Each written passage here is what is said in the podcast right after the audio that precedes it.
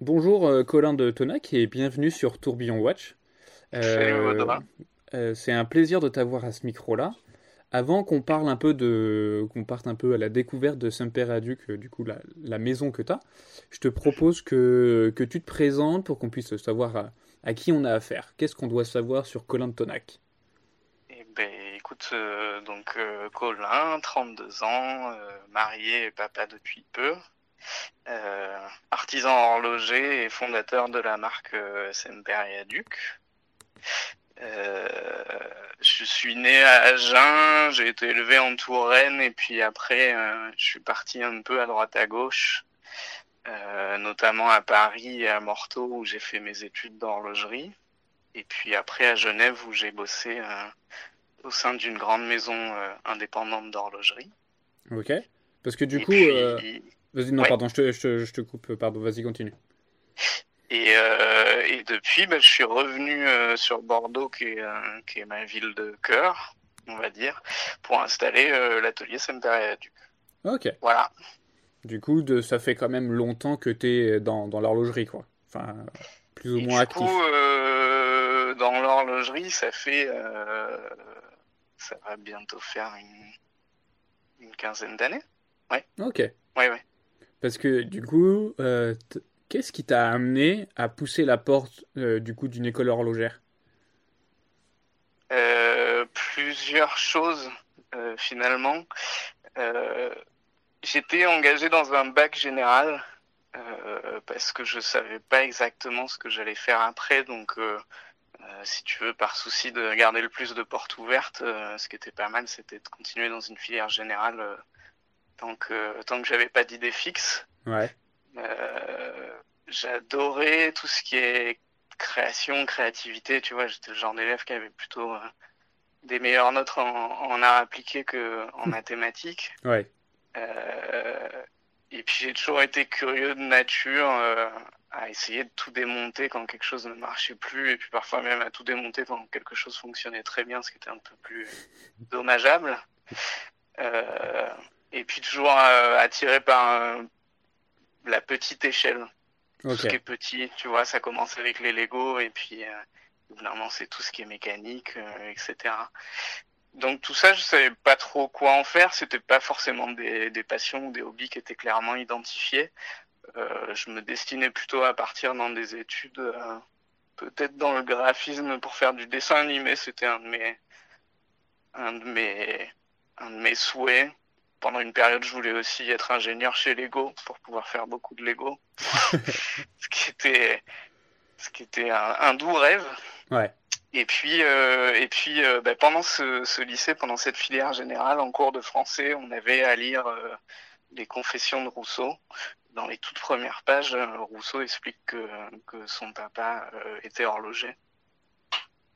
Juste le mot horloger euh, m'a plu et je suis allé voir un peu euh, ce qui se faisait encore de nos jours en horlogerie. J'avais pas une culture horlogère euh, vraiment très développée à ce moment-là. Et j'ai vu bah, tout ce qui se faisait, toutes les petites merveilles mécaniques qui se faisaient. Après, j'ai ouvert un livre de l'ONICEP pour voir s'il y avait encore des formations.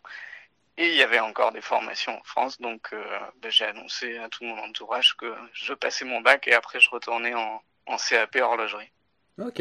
Parce que pour en dans faire ta mon famille, métier. du Voilà. coup, dans ta famille, t'as pas de personnes qui sont dans l'horlogerie ici ou vraiment Non. t'es euh, le premier, le Non, Christophe. Colomb Je, je suis le Christophe Colomb de l'horlogerie chez, chez les deux Tonac. Oui, oui, oui, tout à fait.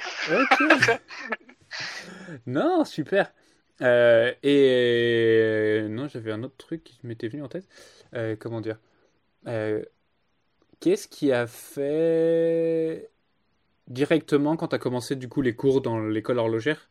Ça t'a plu directement ou t'as eu des phases un peu de doute où tu te dis est-ce que c'est vraiment ça que j'aime ou, ou finalement ça a été le coup de foudre direct?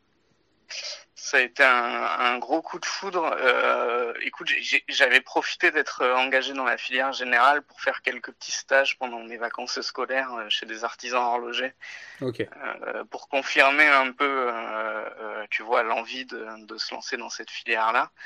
Euh, largement confirmé auprès d'artisans euh, qui ont pris le temps de, de m'initier euh, à l'horlogerie. Donc je suis arrivé déjà un peu conquis, conquis par l'horlogerie, quoi. Et peut-être le seul moment de doute, ça a été ma première recherche de stage où, où, j'étais à Paris à ce moment-là euh, fraîchement débarqué euh, à l'école d'horlogerie. Et euh, j'ai peut-être fait deux ou trois artisans de suite des vieux monsieur un, peu peut-être usés par le temps, un peu fatigués, qui m'ont un peu dit que bon l'horlogerie c'était plus ça et qu'il fallait pas que je compte dessus et que c'était difficile d'en vivre, etc. Donc voilà, ça a été ma petite après-midi, euh, coup de blues, euh, coup de doute. Euh, est-ce que je me suis lancé dans une filière qui est, qui est, porteuse et, et, finalement, bah, c'est vite passé parce que c'est une filière qui est, qui est drôlement dynamique finalement. Et du coup, pour un peu continuer la chronologie, tu as fait cette école horlogère. Et après, qu'est-ce qui s'est passé? T'es es vite parti en Suisse ou t'es resté un peu en France? Et donc j'ai fait euh, le CAP et le brevet des métiers d'art euh, au lycée Diderot de Paris, qui est encore euh, le lycée technique où, on fait la formation horlogère à Paris. Et après je suis allé faire le diplôme des métiers d'art à Morteau, qui était à ce moment-là la seule école française à faire ce diplôme. Depuis ça c'est ça s'est bien diversifié, dispatché en France. Il y a d'autres écoles qui la font. Donc le, diplôme des métiers d'art, c'est un équivalent bac plus 2 en gros en horlogerie. Et Morteau, c'est euh, c'est le deuxième cœur de l'horlogerie française avec Besançon. Bon, les deux sont à une heure, une heure, une heure et quart de voiture l'un de l'autre. Euh, c'est à deux pas de la frontière suisse, de la Chaux-de-Fonds, du Locle et, de tous ces noms que les amateurs d'horlogerie euh, connaissent. Oui. Et, donc en, terminant ses études à Morteau, tu as, quand même un appel d'air vers la Suisse qui est assez évident euh, pour, pour euh, euh, une bonne partie des, élèves des promotions de DMA. Forcément. Donc, oui, je suis directement allé en Suisse bosser bah, chez Patek Philippe à Genève. Ok. Et chez Patek Philippe, tu avais du coup quel poste? Chez Patek Philippe, mon premier poste a été technicien qualité horlogerie. Donc c'était un poste, euh, si tu veux, où je m'occupais de, de gérer les non-conformités qu'il peut y avoir euh, dans toute euh, production. Ok. Donc moi j'étais dans les ateliers calibre de base et mon boulot en gros c'était de s'il y avait un souci quelque part dans ces ateliers à solutionner, ben, c'était pour moi. Ok. Donc c'est un poste pivot dans l'industrie parce que quand tu as un problème, il faut que tu réagisses vite pour ne pas bloquer la production. Ouais. Et pour réagir vite, il faut que tu sois en contact avec beaucoup, beaucoup de monde euh, au sein des ateliers euh, et de tous les ateliers, fabrication, euh, conception, méthode, etc. pour trouver bah, une solution curative, une solution corrective, etc. Quoi. Et du coup, on peut dire que. super poste. Ok, du coup, as, depuis ce poste-là, tu as, as, appris à travailler avec beaucoup de gens, à jongler sur beaucoup de choses, c'est ça Complètement. Tu apprends. C'est bon, déjà une école de, de l'entreprise et de l'industrie, euh, puisque justement, tu étais en contact avec, euh, avec euh, plein de niveaux différents dans, dans, la boîte. et puis. et puis c'est un, un, poste qui te permet de, de réagir vite, quoi. Et ça, quand tu vas devenir entrepreneur, euh, c'est quelque, chose, quelque chose dont tu as besoin, quoi. Euh, être souvent euh, un petit peu dans des situations compliquées et devoir les résoudre sans trop, trop que ce soit que ce soit difficile, c'est c'est essentiel dans le monde de l'entreprise. Et après ce poste-là, ben, j'ai postulé pour être horloger de laboratoire. Euh, et donc j'ai fait deux ans au laboratoire de chez Patek Philippe où je m'occupais euh, de l'homologation finalement des nouveaux produits, euh, mais, mais, simplement la partie mouvement, pas la partie habillage. Donc si tu veux, c'était bah, monter les prototypes, prendre un certain nombre de mesures, faire des essais de, de de, plein de, de forces, de couple, etc., de tension, tout ce que le mouvement va pouvoir subir finalement euh, une fois qu'il sera au poignet de quelqu'un, Ok, eh d'accord. ben, on, on lui fait subir euh, fois euh, X pour être certain, Certain que tout se va passe bien après. Ok. Donc ça, c'était mon boulot euh, après pendant deux ans, bosser sur les nouveaux produits, euh, qui est aussi un super poste euh, en, en tant qu'horloger. euh, moi, c'était un rêve de, de pouvoir euh, intégrer un laboratoire un jour. Quoi. Mais c'est surtout que Patek Philippe est quand même une maison euh, assez reconnue euh, dans le domaine de l'horlogerie, quoi. Et ben oui, oui, oui. En plus, c'est c'est c'est c'est une magnifique maison et être être collaborateur là-bas, c'est c'est chouette. C'est vraiment chouette. Oui, Il y a, tu, il y a tu une, culture d'en- il y a une culture d'entreprise qui est, qui est, qui est très agréable. Enfin, il y a, il y a un souci, euh, un souci du bien-être euh, des collaborateurs qui est, Ah, bah, qui est super. Et du coup, euh, du coup, non, c'était top.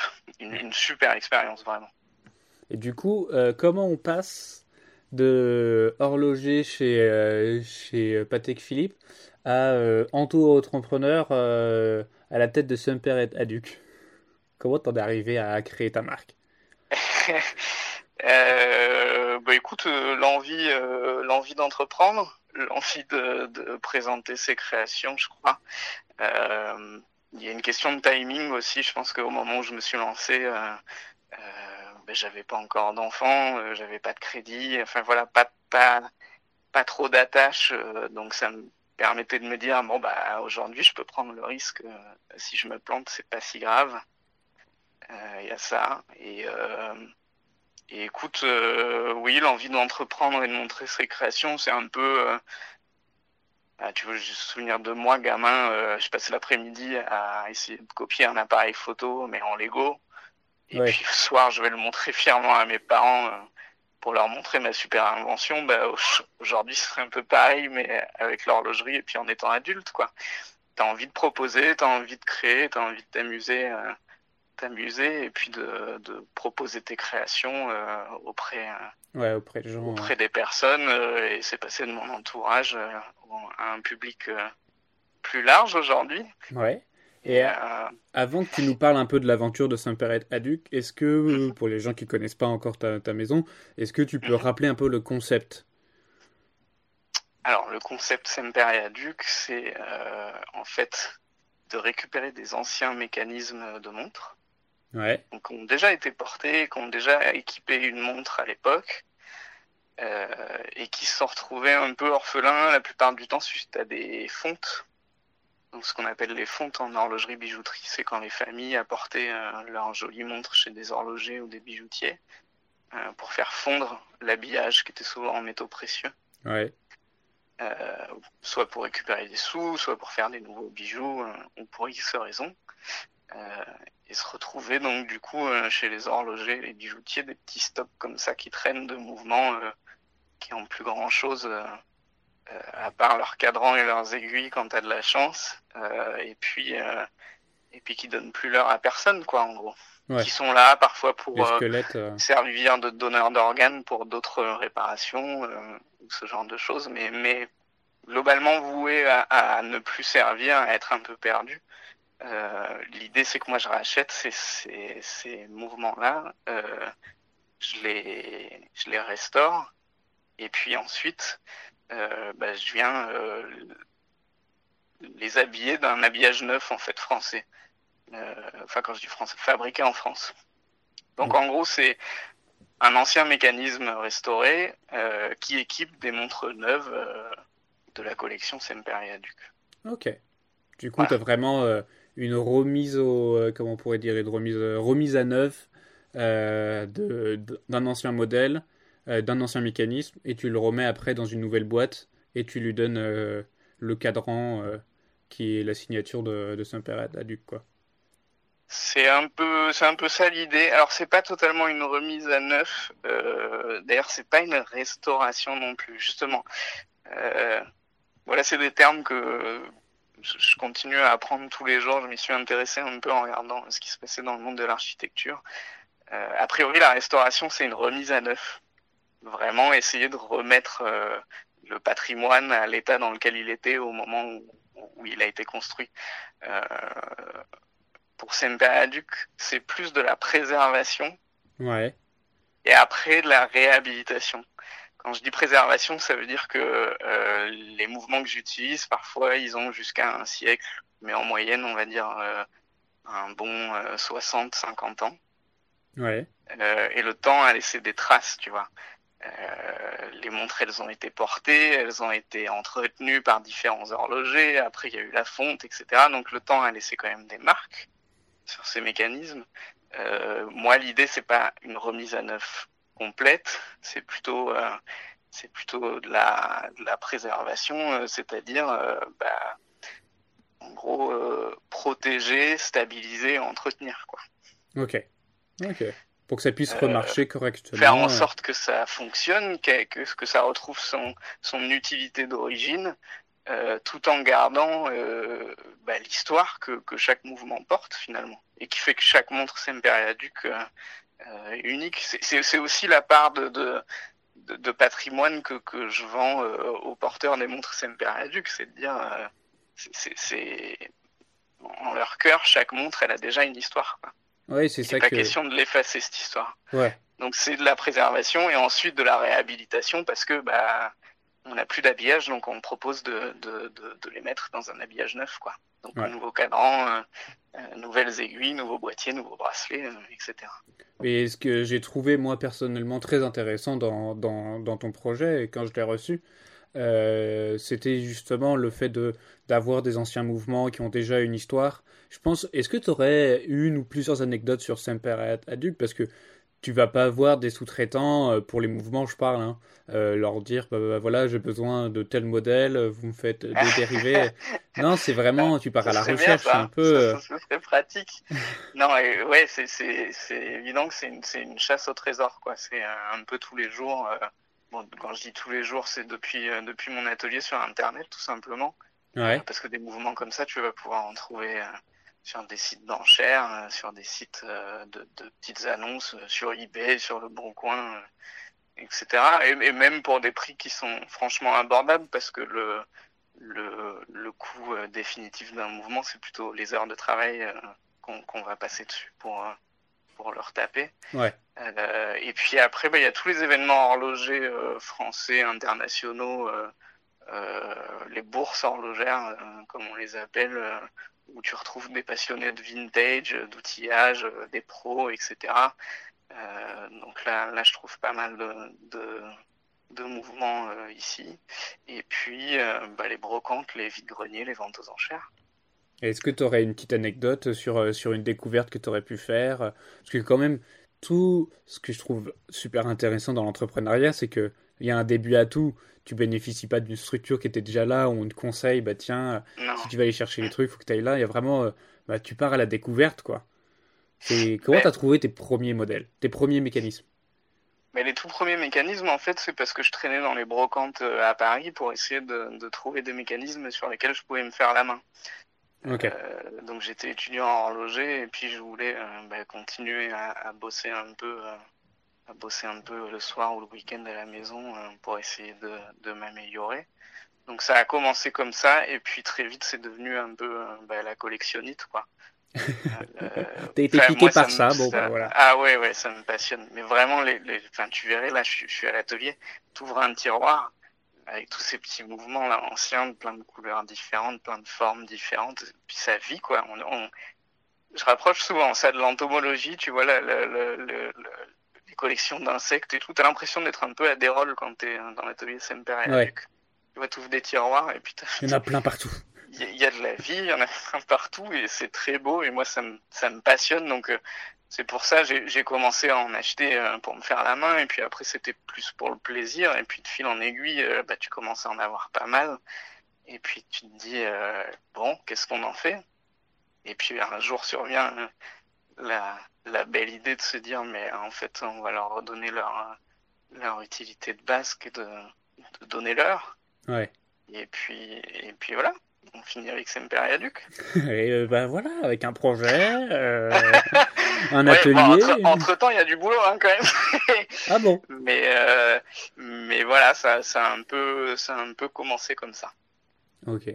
C'est ça qui est fou, c'est euh, ce que je trouve très intéressant dans des profils comme toi pour les entrepreneurs, c'est c'est qu'à un moment donné, il y a eu pas un constat qui s'est fait, mais euh, t'as as beau un peu. Euh, tu touches à un truc, puis finalement ça te titille, et puis hop, tu retouches à un autre truc. Moi, je vois, pour faire le lien, j'ai eu la chance d'avoir Henrik Gaucher, un des fondateurs de Égide. Ouais, j'ai écouté le podcast, super. c'est vraiment un mec intéressant. Ouais, mais c'est ça qui est fou. C'est que tu te dis, mais euh, le gars, il était là à dessiner, et puis il en parle à son frère, et puis hop, et puis, euh, puis il démonte, il fait ses propres montres, et puis, euh, puis, et puis à un moment donné, tu claques tout, et hop, bah, tu fais ta, ta, ta, propre maison, quoi, ta propre marque avec ton concept. Je trouve ça magnifique, et du coup, encore plus quand j'ai reçu, quand tu m'avais envoyé le dossier, et que j'ai vu tes modèles.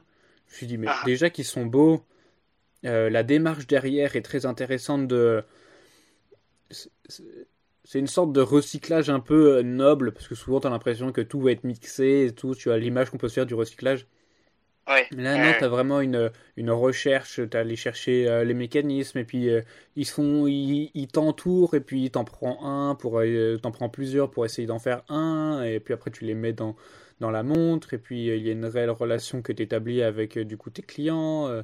Il y a vraiment quelque chose en plus où tu vas un peu plus loin que bah ouais j'ai trouvé un mécanisme pas trop cher et et encore je crois qu'ils sont plus disponibles à la vente. Et ça, ça, devient compliqué de se les procurer. Et du coup toi tu as vraiment une recherche où euh, ouais t'es un peu euh, ouais un peu le Christophe Colomb. En plus d'être le Christophe Colomb de l'horlogerie dans ta famille tu vas un peu euh, à la découverte des, des, petits trésors qui sont cachés pour essayer de faire d'autres trésors quoi. Et mais oui mais c'est la partie c'est la partie la plus chouette du boulot d'ailleurs. Mais Ouais, écoute, je je serais pas aussi dur que toi envers euh, les, les, les, marques euh, qui, qui utilisent des mouvements état, mais qui ont quand même parfois des propositions horlogères qui sont très très chouettes aussi. Ah oui, non, non. Euh, mais mais dans un sens, si tu veux, j'étais horloger, j'avais la volonté de de monter une petite marque et de proposer mes créations un jour. la grosse problématique quand tu veux te lancer, c'est d'arriver à être différencier. Ouais. Euh, aujourd'hui, le marché, euh, le marché de la montre, c'est énorme, c'est divers euh, et varié. C'est des propositions vraiment. Enfin, il y, en a plein de différentes, quoi.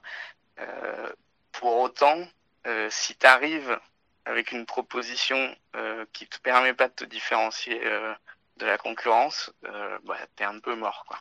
Ouais. c'est complexe ça, devient complexe parce que qu'est-ce qu'est-ce qui donnerait envie aux gens de, de t'acheter toi plutôt que d'autres? Surtout que les autres qui sont déjà en place depuis parfois plus de 100 ans, euh, spécifiquement en horlogerie, avant de les concurrencer, euh, tu veux pouvoir bosser un moment pour t'améliorer quoi. Ouais.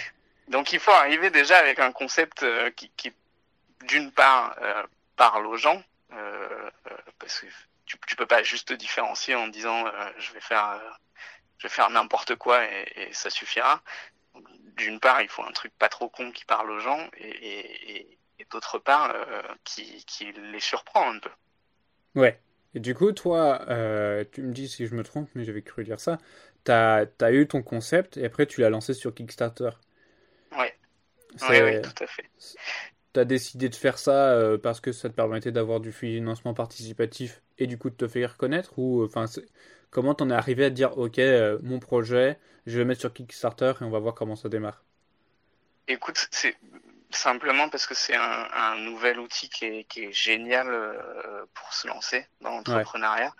Euh, je pense que lancer une marque, le même projet il y a 20 ans,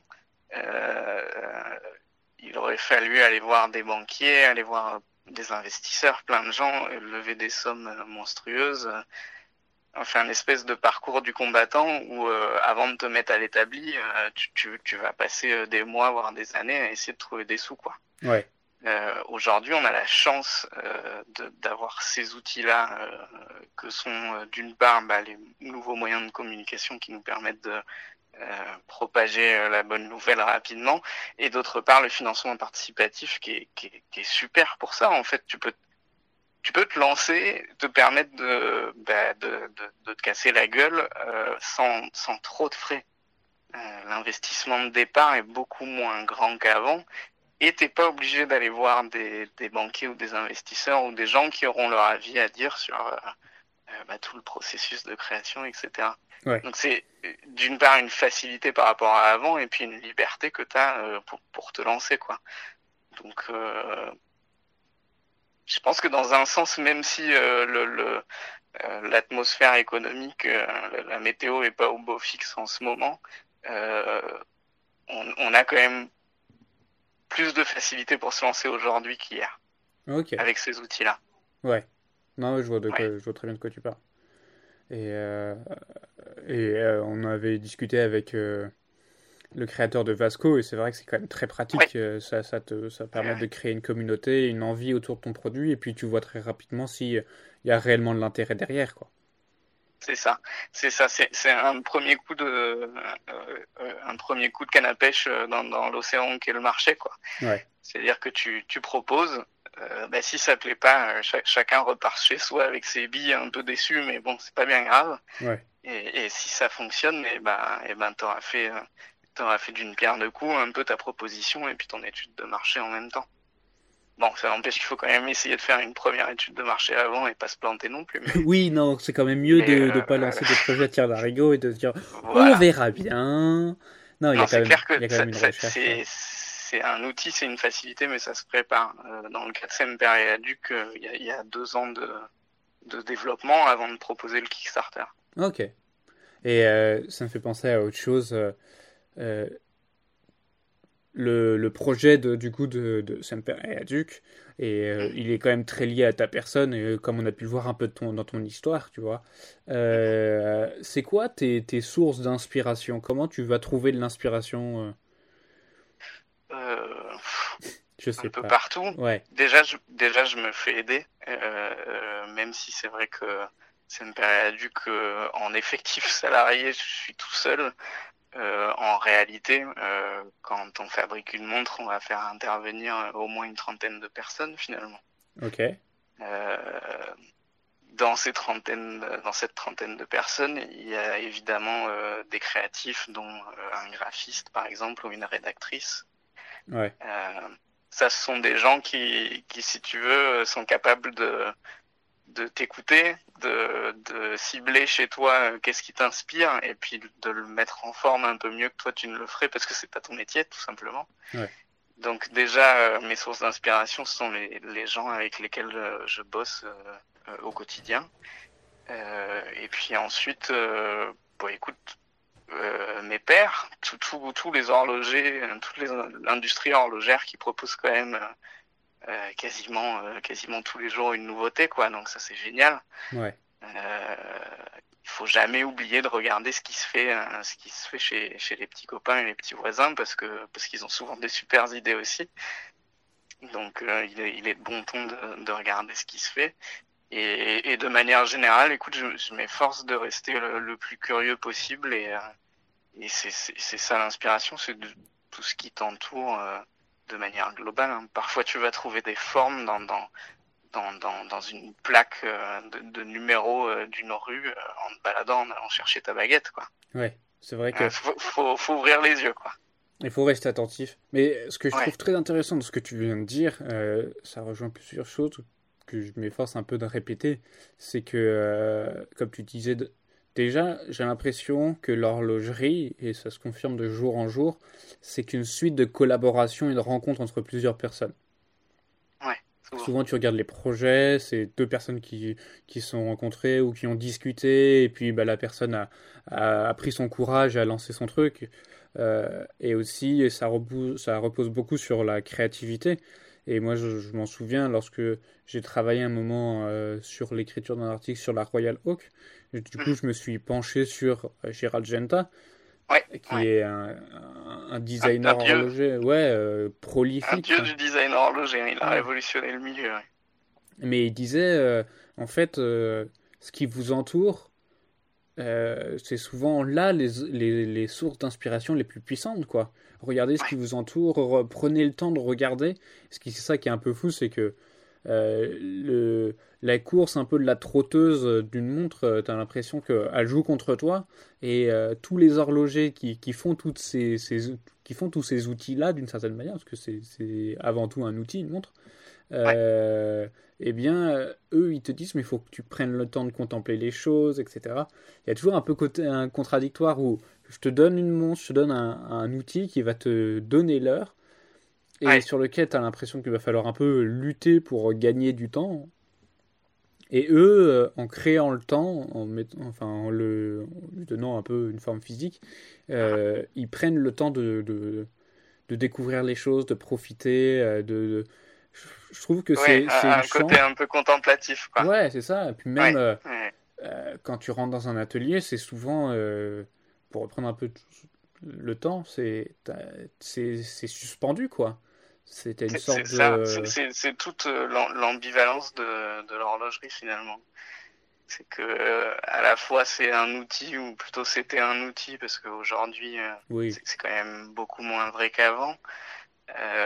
du coup, c'est un peu aussi juste un, un plaisir coupable d'avoir une belle montre. Parfois, c'est un objet statutaire. Parfois, c'est un objet juste juste euh, fonctionnel. Euh, parfois, euh, parfois, on te dit que c'est c'est une montre sport très technique qui va te permettre de faire plein de choses. D'autres fois, on te fait une montre avec je ne sais pas combien de diamants, baguettes et compagnie, juste pour s'émerveiller. Le, le, l'essence même de l'horlogerie, c'est la mesure du temps. Mais ce que c'est devenu au fur et à mesure, c'est extraordinaire, quoi. C'est, la racine, c'est l'essence du temps, la mesure du temps, mais après tout ça, c'est parti dans tellement de branches différentes et, franchement passionnantes que, c'est un secteur qui est, riche, quoi, qui est très riche. Ouais, qui est très riche, très riche en, personnes et en rencontres. Je trouve même là, ça a été un plaisir de pouvoir discuter euh, avec toi avant euh, qu'on fasse ce podcast-là. Euh, c'est très riche en projets, c'est très riche. il y a beaucoup de c'est une industrie qui moi me plaît beaucoup parce que euh, y a beaucoup de gens euh, adorables euh, et t'en fais partie franchement. Mais et qui proposent des projets tous plus ou moins fous ou intéressants ou qui essayent de, se démarquer et qui apportent une valeur ajoutée où tu as l'impression enfin on m'aurait dit tiens je te file des, des anciens mouvements et t'en fais une nouvelle. Le Kidam se dirait mais non mais c'est des anciens mouvements ça peut pas être ça, peux pas les réutiliser quoi. C'est alors que toi t'as as appris ça un peu tu euh, t'as pris le contre-pied et t'apportes quelque chose de nouveau une nouvelle proposition en disant tiens je te donne une montre c'est pas simplement qu'une montre c'est un morceau d'histoire parce que déjà elle est bien plus vieille que toi. Et tout ça dans un super écran euh, je vous conseille vraiment chers auditeurs à aller voir le site de Semper et Aduc euh, parce que, euh, ouais, ce que tu proposes sur ton site, les modèles que tu proposes, le design des, des cadrans, juste des cadrans, pas forcément de la boîte, le, design du cadran est agréable à voir. Je pense qu'il doit être très agréable à, à, porter. Euh, c'est vraiment. tu as apporté quelque chose de nouveau, en tout cas. Et bravo pour ça. C'est ce que j'ai essayé de faire, en tout cas, merci, c'est gentil. Et du coup, à propos de, de projet, tu as, du coup créé Semper et Aduc, et c'est quoi un peu la suite maintenant? Euh, alors pour la suite, euh, en ce moment, euh, période propice à, la création et à la réflexion, vu qu'on peut beaucoup moins faire d'établi, je bosse enfin sur un modèle, un modèle destiné au poignet féminin. Jusque là, c'était des modèles mixtes. parce que c'est du 37 mm, c'est plutôt menu, hein, c'est des, des volumes qu'on a, qu'on voyait plutôt avant les, avant les années 80-90. Ouais. Euh, mais euh, je me rends compte que quand même euh, un bon pourcentage de ma clientèle, ce sont des hommes. donc j'ai très très très très envie de faire une montre d'âme encore plus petite. Donc ça c'est dans les tuyaux en ce moment même. J'ai des des croquis sous les yeux et puis je fais de l'impression 3D pour les premiers prototypes. Ça c'est génial comme outil, hein, l'impression 3D aussi. Ouais. Fabuleux. Fabuleux. Et puis, euh, ben dans ma chasse au trésor des mouvements, je suis en train de d'essayer de, mettre la main sur le plus de mouvements euh, qui viennent d'une boîte qui s'appelait France et Bosch. Euh, qui était un, en gros un équipementier horloger qui fabriquait des mouvements pour, pour les marques. Qui, qui n'existe plus aujourd'hui après une succession de rachats, acquisitions, etc. mais du coup, pour proposer finalement une montre 100% française, Ok, ouais, c'est ça qui est important aussi. Ça fait partie des choses que tu mets en avant dans, dans ton projet. Ben, J'essaie, oui, ouais, de produire, euh, produire localement. Euh, ça fait encore plus de sens euh, ces derniers temps avec tout ce qui se passe. Fait qu'on soit confiné, que les frontières se ferment un peu, etc. produire localement, pour moi, c'était. je sais pas, c'était important, quoi. Ça allait de soi. Ah nos, nos emplettes sont nos emplois. Euh, comme on dit, c'est un peu ça l'idée, quoi. C'est-à-dire que moi, je fabrique en France, euh, j'ai envie que, que, que, les clients soient contents d'acheter de, des produits français. Alors, euh, bah, il faut que j'aille le plus possible jusqu'au bout de ma démarche en, en, en, fournissant et en faisant travailler des partenaires français, quoi. Ouais. Et puis, c'est plus facile. Oui, c'est sûr. c'est plus facile pour échanger, c'est plus facile au niveau transport, etc. Ce qui est moins facile, c'est que on a été un pays horloger, un grand pays horloger, euh, mais tout s'est un peu cassé la gueule euh, avec la, la, fameuse crise du quartz. Ouais. Euh, les, les, Suisses ont su repartir euh, plus rapidement que nous, euh, mais nous, on est en train de repartir pleine balle. Ça, c'est chouette aussi. À propos, de, à propos de ça, à propos de que l'horlogerie reparte, Comment tu vois l'horlogerie en ce moment? C'est étonnant. Il, se passe vraiment énormément de choses en ce moment dans l'horlogerie. D'une part, le, le, label Swiss Made qui a été un peu bousculé, remis en cause ces dernières années. Euh, et ça, ça a permis euh, à des pays comme la France, euh, mais d'autres également, euh, bah, de se retourner un peu vers son, son, passé industriel et son passé horloger et de dire bah, en fait nous aussi on a de la légitimité, on a du savoir-faire parce qu'on a encore pas mal d'écoles de formation d'horlogerie euh, ouais. euh, en France et, euh, et donc euh, à ces pays de, de redécouvrir tout, tout ce patrimoine là et, et, et, de relancer relancer des marques autres que Suisse ouais voilà qui, qui, qui changent un peu de, de de cette aura euh, indétrônable qu'était le, le Swiss Made.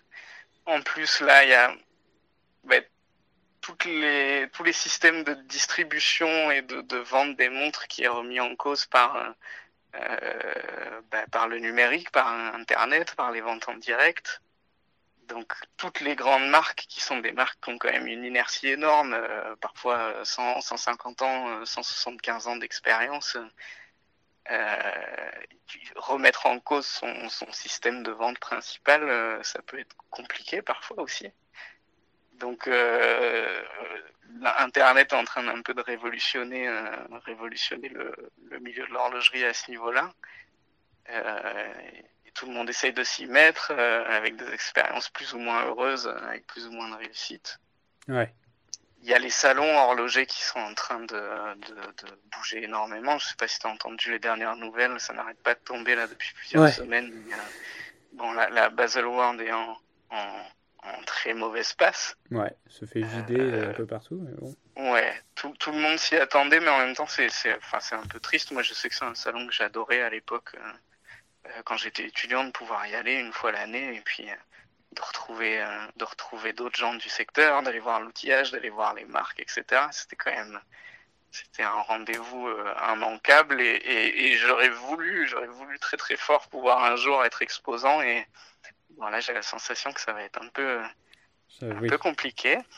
Donc c'est un, peu triste à mon sens euh, que ça se termine, mais euh, bon, écoute, il faut, il faut bouger, il faut faire différentes choses. Moi, cette année, je vais essayer de faire le salon du Made in France euh, pour présenter Semper et Duc. Ah, sympa. Ouais. Et puis, euh, et puis l'horlogerie, euh, écoute, tu, tu, peux prendre le pouls un peu de la créativité horlogère, non seulement en regardant bon, bah, les propositions de toutes les marques, mais en plus en regardant de plus près ce qui se passe justement sur des plateformes de financement participatif comme, comme Kickstarter, en fait. Ouais. Quasiment une, une marque de montre par jour qui se lance. Mm c'est génial de voir ça. Alors si tu veux, bon, a priori, euh, dans, dans, tout ce qui se lance, euh, il y en a un paquet qui va être voué à se planter. C'est les règles de l'entrepreneuriat. Je sais plus quels sont les chiffres, mais c'est énorme. Bien heureux la boîte qui arrive à tenir plus de trois ans, quoi. Ouais. Tu, t'es toujours un peu sur le fil du rasoir. Mais, euh, mais ce que tu vois, c'est que, c'est que tous les jours, euh, tu as, des montres qui arrivent sur le marché avec des nouvelles propositions, des nouvelles gueules, des, des nouvelles complications. Euh. Il y a à boire et à manger. Il y a des trucs qui sont, qui sont pas terribles et il y en a qui sont. C'est du, du génie. Et, et ça me fait dire que, que même si c'est potentiellement de, de on pourrait croire de la, de la concurrence euh, pour moi ou pour d'autres marques. Euh, le marché est tellement énorme, enfin, je veux dire, euh, qui ne porte pas de montre aujourd'hui, quoi. Ouais. Donc c'est plutôt une bonne nouvelle en fait. Ok, bah, d'accord, ouais. Du coup, il y a le marché, en tout cas en France, commence à se relancer. Il y a de plus en plus de propositions. Ouais. ce qui est top, c'est cool. Il y a ce marché du Made in France. Et puis, euh, il y a Kickstarter qui met sur le devant de la scène euh, presque tous les jours, comme tu disais, des, des, nouveaux projets, euh, des nouveaux types de modèles, des nouvelles aventures horlogères. c'est ça. Et puis, c'est la, c'est la scène internationale. C'est ouais, ça tu vois aussi, ce qui se passe, etc. Et comme toi, tu es passé un peu par là, tu es passé par... bon, bah, ça fait bientôt un, peu plus d'un an, c'est ça que Sumper et Aduc existe, vraiment en tant que... Pas en tant que projet, mais existe vraiment? Euh, oui, oui, oui. Euh, c'est quoi un peu les conseils que tu pourrais donner à des, à des personnes qui, qui débutent dans l'horlogerie? Pas forcément euh, en tant qu'horloger, tu vois, ou qui vont, qui vont se lancer dans une école horlogère. ceux qui commencent à s'intéresser à l'horlogerie avec ton, ton, ton, ton bagage d'horloger, c'est quoi un peu les conseils que tu peux leur donner pour qu'ils puissent apprendre pour, pour quelqu'un qui s'intéresse à l'horlogerie ou qui veut voilà, devenir horloger bah, Les deux. Est-ce que tu aurais des ouvrages à conseiller ou est-ce que tu aurais... Euh, des ouvrages, ouais, il y, en a, y en a une myriade. Il y, a, beaucoup, euh, y a beaucoup de littérature sur l'horlogerie, c'est assez chouette. Euh, moi, à l'atelier, j'ai une bibliothèque qui est remplie, là, tu vois. et je suis bien loin des collections que tu peux trouver au musée Patek Philippe à Genève ou, à la Société d'horlogerie de New York, où apparemment ils ont une bibliothèque faramineuse. Euh, il y a des super il y a la théorie de l'horlogerie qui est géniale pour disons comprendre le, le fonctionnement d'une montre. Tu t'en souviens de qui, de qui il a été écrit ou pas? Euh, Il y a un certain monsieur Simonet qui était prof en Suisse, euh, qui est toujours prof en Suisse, je crois, dans les auteurs, mais c'est, euh, ça a été écrit à plusieurs mains. C'est, c'est un livre d'école, quoi, vraiment. Ah, Mais euh, si tu t'intéresses aux montres, c'est top parce que tu vas pouvoir euh, comprendre euh, le, fonctionnement d'une montre et c'est quand même une merveille mécanique, donc ce serait dommage de s'en passer. après, pour l'histoire de l'horlogerie, tu as un livre qui s'appelle L'heure qu'il est de David, David S. Land, qui est un historien. et qui va te permettre de comprendre toute l'histoire de la mesure du temps et ça, c'est extra, parce que c'est une histoire qui est d'une richesse, mais insondable, quoi. En fait, tu, tu te rends vite compte que l'histoire de la mesure du temps, euh, c'est intimement lié avec l'histoire du développement de nos sociétés, quoi. C'est-à-dire que sans la mesure du temps, il n'y a pas de voyage pour aller découvrir les autres pays.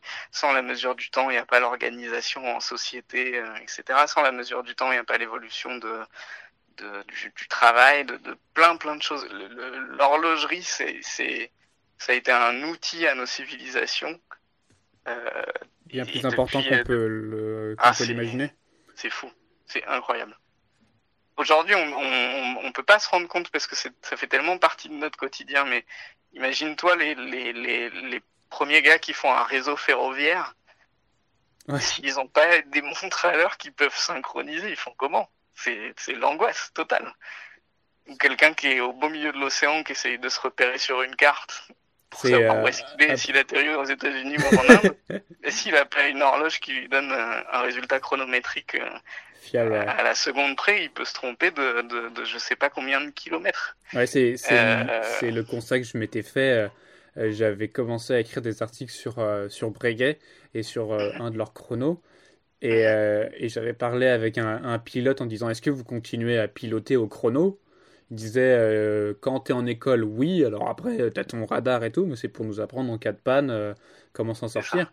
Et c'est vrai que tu loupes juste euh, ta mesure ou euh, tu loupes juste le, le l'azimut qu'il faut prendre, tu te retrouves ouais, à 800 km en ayant fait en, ayant une seconde d'inattention quoi.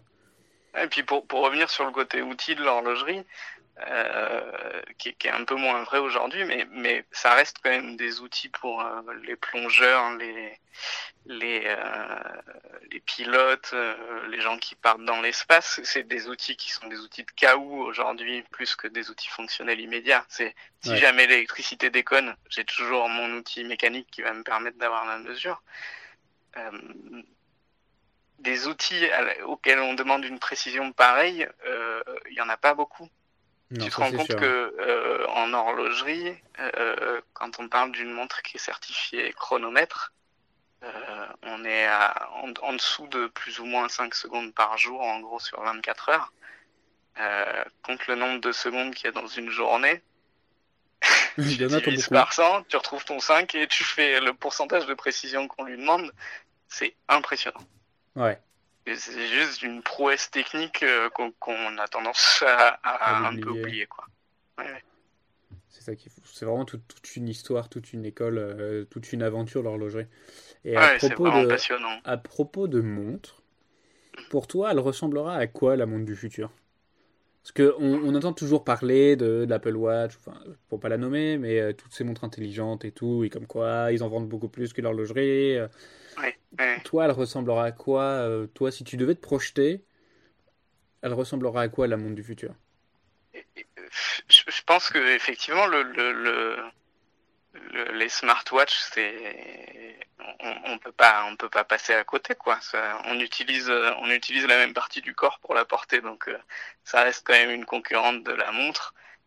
C'est c'est une montre, qui, est, différente et on va continuer à en voir et de plus en plus intelligente et de plus en plus pratique, euh, tout ce que tu veux. Très bien, ça, ça fait partie du marché de l'horlogerie. Il faut le prendre en compte, il faut être réaliste là-dessus. Après, euh, ta smartwatch, ton Apple Watch, elle, elle, elle va être euh, bah, comme ton téléphone, si tu veux, obsolète quand même assez rapidement. Euh, ouais. T'as un, deux, tu trois dans un an, tu auras une mise à jour et puis, et puis euh, le hardware sera plus haut niveau et puis, puis voilà, tu, tu l'oublies. Euh, L'horlogerie mécanique, euh, bah, tu vois, c'est une Periadux, on est peut-être le meilleur exemple. Euh, c'est des mouvements qui ont été conçus il y a, il y a parfois 100 ans et, et j'en fais des montres neuves aujourd'hui avec quoi. Ouais. C'est, à l'opposé de l'obsolescence programmée et c'est peut-être ça que, que, les gens que les gens pas recherchent directement mais mais ça, ça fait sens quoi ça ça ça parle ça d'acheter des produits sur le long terme aujourd'hui euh, aujourd'hui je pense que les, les gens ils recherchent un peu plus ça aussi de faire des achats qui ont, un peu plus de sens euh, que ce soit au niveau de l'écologie, que ce soit au niveau de la durabilité, que ce soit au niveau de... À plein de niveaux différents, les gens essayent de, de globalement euh, consommer un peu plus raisonnable, responsable et un peu plus long terme. Donc, donc longue vie à l'horlogerie mécanique euh, qui effectivement est, est, est surdépassée par le quartz et encore plus les smartwatches en termes de précision, euh, d'économie, etc.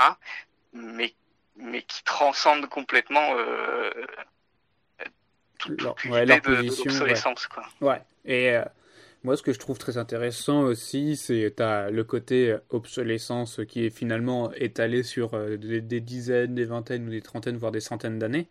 Mm -hmm. mais aussi, il y a l'aspect euh, histoire de la montre.